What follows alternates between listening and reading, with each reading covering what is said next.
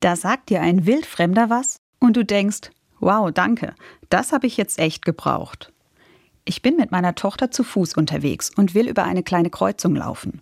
Wir warten, denn da kommt ein Auto. Der Autofahrer hält aber an und lässt uns drüber. Weil ich das echt nett finde, packe ich meine Tochter an der Hand und wir legen einen kleinen Sprint über die Straße hin.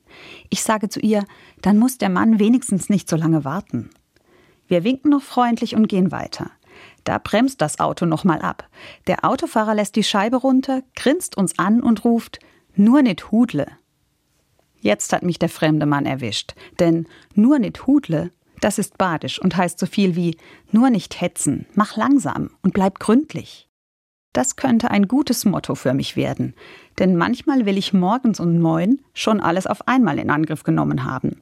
Das läuft aber so nicht. Und wenn ich extra schnell sein will, passieren mir Patzer.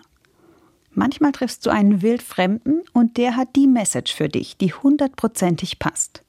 Meine Oma hat über solche Leute immer gesagt, Do guck, das war e Engel.